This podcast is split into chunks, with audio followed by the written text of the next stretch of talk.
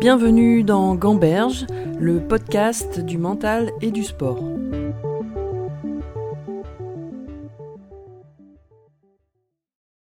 Ok, et euh, je me demandais, euh, ben, quand tu vois le, le haut niveau euh, là en, en kayak que tu côtoies aux Jeux Olympiques, euh, à ton avis, que- quelles sont les qualités mentales qu'il faut pour réussir à haut niveau en kayak?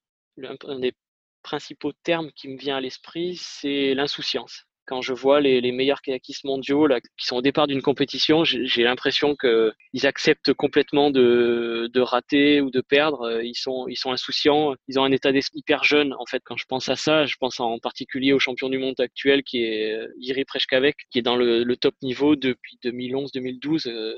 Alors qu'il était que junior. L'impression qu'il est toujours junior en fait. Quand il est au départ d'une course, euh, il a envie, on a l'impression que ça l'éclate vraiment ce qu'il fait et qu'il a cette espèce d'insouciance qui fait qu'il arrive à prendre des risques qui nous paraissent complètement insensés quand on est au bord et qui lui permettent d'aller très vite. Et l'insouciance lui permet aussi de réussir ce qu'il fait euh, sans quasiment euh, d'échec quoi. Est-ce que pour toi, l'insouciance, c'est l'idée que de ne pas se projeter sur les conséquences de la course, de gagner ou de perdre? Oui, c'est ça, ouais, ouais, ouais. C'est pas se projeter sur les conséquences même des choix qu'on fait au niveau tactique. Euh, si je fais ça, je prends un risque, euh, mais si je fais ça, euh, je vais perdre un peu de temps. C'est juste faire les choses sans agir comme un sauvage, quoi. Je, moi, je me rappelle plus le- la citation exacte. Réfléchir comme un stratège et, et agir comme un sauvage. Je pense que c'est un peu ça. C'est une fois qu'il est, une fois qu'il est parti, il réfléchit plus aux conséquences que ça peut avoir. quoi. Il est juste là pour faire ce qu'il sait faire et, et ça marche vraiment bien. Et toi, est-ce que cet esprit d'in- d'insouciance, tu l'as eu tout le temps par euh, ou pas du tout? Ouais, dans une carrière, je l'ai eu deux fois, ouais. Ce qui est, peut-être bien comparé à d'autres, mais moins bien que, que, que certains. Moi, je, je sais que moi, ça m'a nécessité tellement de travail pour arriver à l'avoir euh, au bon moment euh, en 2004 que ça, a été aussi une des conséquences, c'est que j'ai été épuisé euh, mentalement pendant euh, plusieurs mois, plusieurs années. Je pense euh, ça a été la même chose aussi à l'issue des, sélections en 2008. Le travail euh, pour justement éviter de tomber dans ces travers, penser à l'instant présent, etc. ça m'a demandé une telle énergie que j'étais pas prêt à reproduire ça un grand nombre de fois dans ma carrière en fait. Que j'ai eu la, chance quand même d'arriver à trouver ces ressources-là à certains moments qui comptaient vraiment pour moi, mais, mais je sais que j'aurais pas pu reproduire ça des dizaines de fois. Et je, je suis vraiment impressionné justement par des sportifs comme Tony Estanguet qui arrivent à, à gagner trois fois aux Jeux Olympiques, à des, des joueurs de tennis euh, qui, qui durent comme Nadal, Federer, qui, qui arrivent à se battre sur chaque point. Ça me passionne de, de voir la force mentale qu'ils ont pour arracher des points, arracher des matchs euh, tout au long d'une carrière comme ils ont. C'est c'est vraiment phénoménal. Est-ce que toi, tu avais une préparation euh, mentale spécifique ou une routine avant, avant les courses? Oui, j'ai toujours eu. Alors ça, c'est vraiment quelque chose. euh, la, la, la routine d'échauffement, c'est des choses que j'ai travaillé depuis que je suis très jeune, euh, sans y faire attention en fait, ou sans, sans savoir vraiment ce que c'était. Mais j'avais vraiment mon petit, euh, mon petit train-train euh, depuis, euh, depuis les, les plus petites catégories. Je faisais toujours la même chose, euh, la même chose, et ça s'est prolongé. Et après, à haut niveau, j'avais vraiment une routine super précise en ce qui concerne l'échauffement, le matériel. C'était quelque chose sur lequel je pouvais me reposer, qui me donnait une confiance et qui me donnait ouais des repères sur n'importe quelle compétition. Je, je pouvais prévoir à l'avance en fait qu'est-ce que j'allais faire, à quelle heure, euh, comment, euh, à quel endroit j'allais m'échauffer. euh, ça, me permettait d'évoluer dans un cadre que je pouvais prévoir un petit peu à l'avance. Et toi, quel type d'émotion tu, recherchais avant une course? C'est-à-dire, est-ce que tu cherchais à te calmer ou plutôt à t'exciter? Ou comment tu voulais aborder ta course mentalement finalement? J'avais les deux en fait.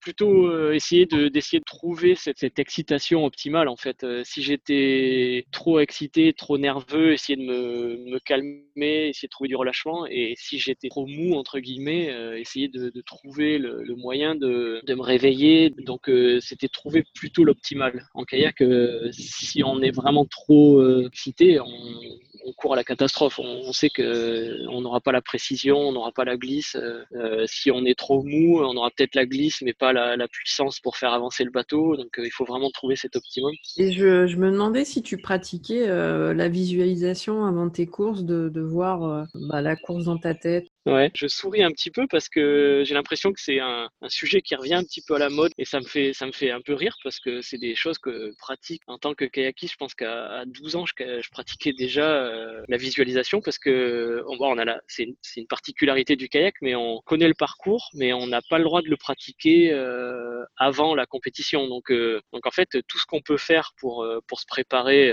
en regardant le parcours du bord, c'est s'imaginer en train de le en train de le pratiquer, en train de, de descendre, de passer les euh, d'utiliser les mouvements d'eau. Et c'est quelque chose qu'on fait à longueur d'année euh, dès les plus jeunes catégories, en fait, on apprend à faire ça euh, avec le, plus de précision. Il y a eu des, histoires, euh, des légendes un peu sur, le, sur des kayakistes qui arrivaient à, prédire à peu près le temps qu'ils allaient faire sur leur parcours euh, grâce à la visualisation mentale, etc. Donc ça, c'est quelque chose qui m'a bercé depuis vraiment le plus jeune âge. Et j'ai aussi pratiqué beaucoup avant 2004 l'entraînement par visualisation. Le fait que Fabien Lefebvre ait pris une avance assez considérable au niveau technique sur, les, sur, ses, sur ses concurrents entre 2002 et 2004 m'a réagir et je me suis dit, euh, même si je passe euh, énormément de temps sur l'eau, en fait, je vais pas pouvoir euh, combler mes lacunes. Si je veux aussi rivaliser, il faut que, que je m'entraîne d'une autre façon. Je fais énormément de visualisation et je me suis rendu compte que c'était très très fatigant, nerveusement, mentalement, que ça avait un impact quasi identique à celui de l'entraînement sur l'eau parce que j'étais à des moments à cause de ça vraiment épuisé par les, les, stimulations que je pouvais que je pouvais créer avec cet entraînement-là. Et ouais, ça me paraît ça me paraît tellement logique et tellement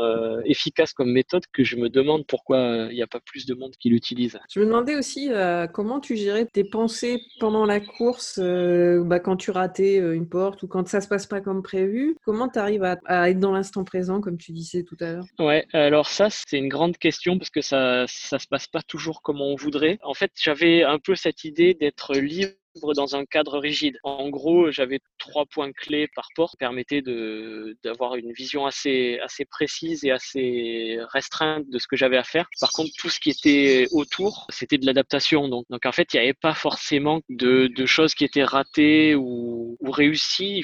Ça me permettait juste de, de rester dans l'instant et de, t'éviter d'analyser au fur et à mesure, parce que ça, c'est quand même le piège euh, quand on commence à se dire qu'on analyse ou qu'on est dans le coup, qu'on réussit, qu'on rate là, c'est quand même euh, le moment où on perd le fil de, ce qu'il faut faire et on n'est plus dans l'instant et c'est là que, les erreurs risquent d'arriver. Et donc, je me demandais aussi comment tu avais abordé à chaque fois la, course finalement. Est-ce qu'il y a quelque chose qui change au fur et à mesure que ça avance ou euh, c'est toujours la même, tu vois, le même état d'esprit? Je me disais vraiment que c'était euh, chaque fois des marches à, franchir et, que la marche d'après était chaque fois de plus en plus dure. Donc, j'essayais de garder juste cet état d'esprit, de rester sur, sur ce que j'avais à faire. et moi, je voyais vraiment les jeux comme une fête et une récompense. Donc je, voulais en profiter au maximum et pas le voir comme une pression. Euh, essayé de pas du tout avoir de, pression négative en fait. Et est-ce que euh, bah, tu arrives en finale, tu réalises que t'es pas loin de pouvoir être euh, champion olympique ou c'est pas quelque chose sur lequel tu te projettes avant la course ou juste avant Non, non, j'ai justement c'était le c'était la lutte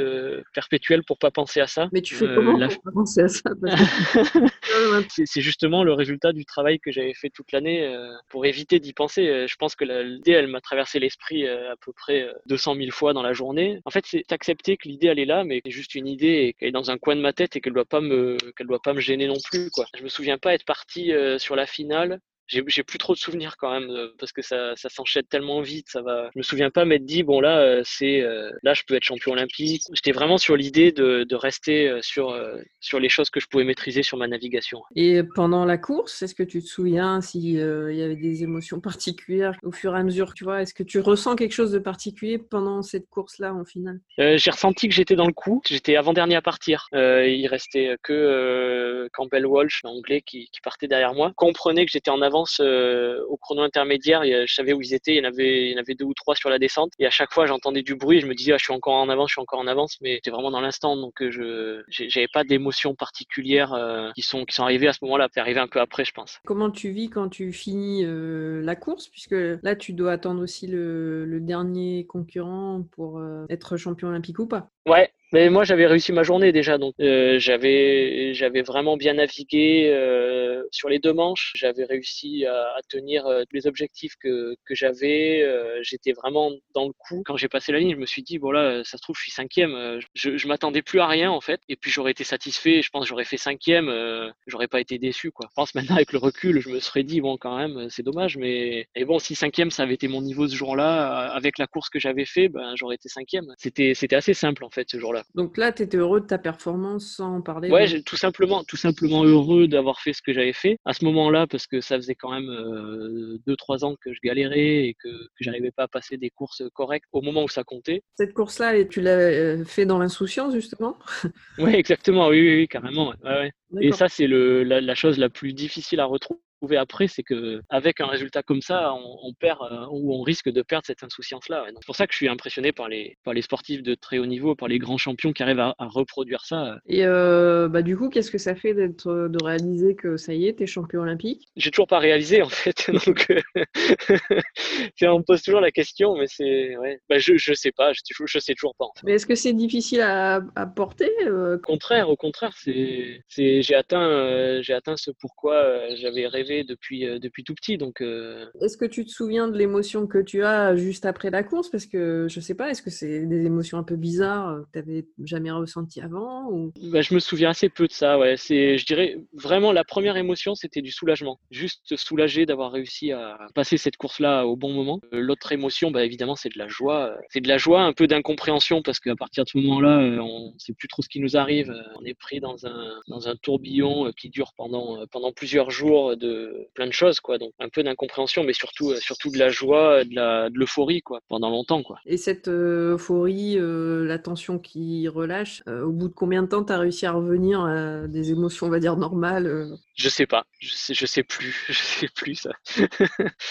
Je sais plus, peut-être longtemps, peut-être pas longtemps. Euh, non, le, le truc c'est que à partir du moment où on commence à se dire qu'on récupère, en fait, on est, euh, on repart sur un cycle de citation où on est acclamé et tout, donc on est, on n'est jamais complètement euh, au repos en fait. Je me souviens d'un truc en particulier. Je pense, euh, donc les jeux c'était au mois de fin août. Je pense en octobre-novembre, il devait y avoir un, un championnat de France des clubs où j'avais été invité. Là, c'était euh, le, le premier week-end que j'aurais pu passer un peu au calme. Euh, J'étais, je, me souviens que j'étais vraiment épuisé. Après, ça a été de la fatigue surtout, de la, la fatigue mentale, physique, euh, tout qui s'accumulait. C'était un peu difficile à gérer aussi. euh, Le, le fait de, à partir du moment où on a gagné, tout le monde veut s'approprier un peu la victoire et on est, euh, on est sollicité, euh, énormément sollicité et, des fois on a l'impression de se faire un peu, euh, un peu voler le, le, le- les moments qu'on aurait voulu passer euh, un peu plus tranquillement, soit en famille, soit avec des proches, soit avec des amis. euh, et Ouais. c'est un peu, un peu des regrets des fois aussi à cause de ça. Tu as été, toi, beaucoup sollicité euh, après, après ça, justement?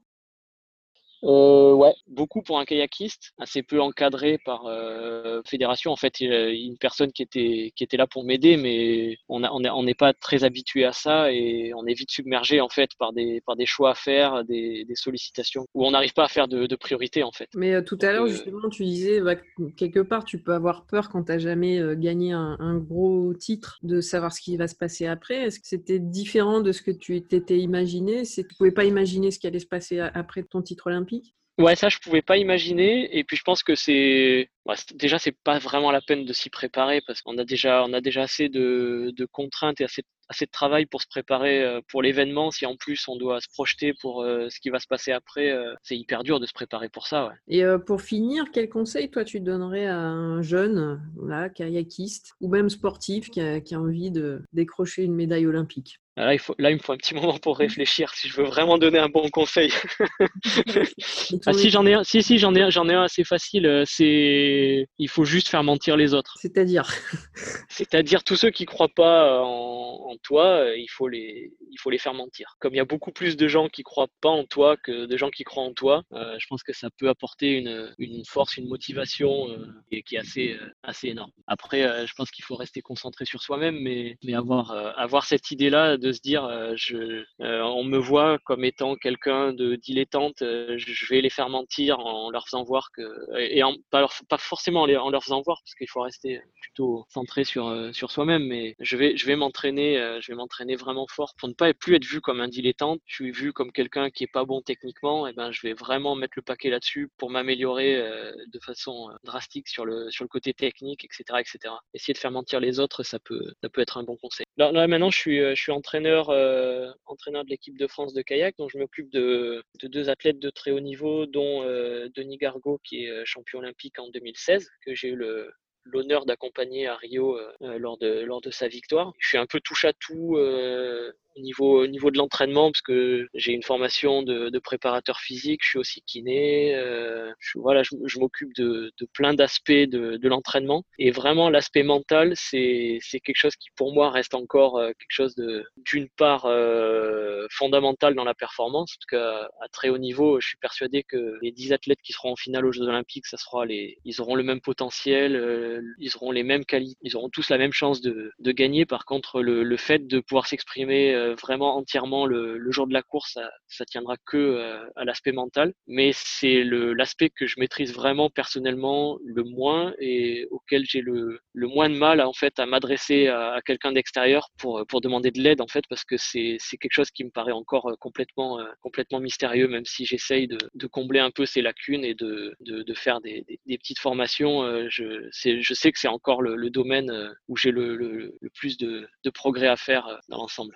C'est intéressant ça, parce qu'aujourd'hui, en tant qu'entraîneur, euh, justement, avec tout ton parcours, tu as quand même l'idée que le, le, mental, pour, en tout cas le travail mental, pour toi, était très important euh, pour ta réussite. Ouais, ouais, ouais, il est, il est fondamental. Le travail mental, il est, il est fondamental pour la réussite. Et le, le manque de travail euh, au, niveau, mental, euh, il emmène euh, peut-être pas forcément, mais très souvent, il emmène à l'échec, je trouve. En tout cas, moi, dans, dans, ma carrière, je sais que la majorité des échecs que j'ai eus, je les ai analysés en c'était pas des échecs forcément dans la préparation physique, dans la préparation technique, mais c'était souvent des, erreurs que j'avais fait dues au stress, à l'anxiété, au fait de pas arriver à me, lâcher et à être complètement dans l'instant, à être insouciant.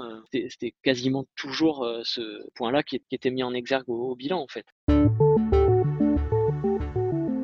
À bientôt pour un prochain épisode de Gamberge, le podcast du mental et du sport.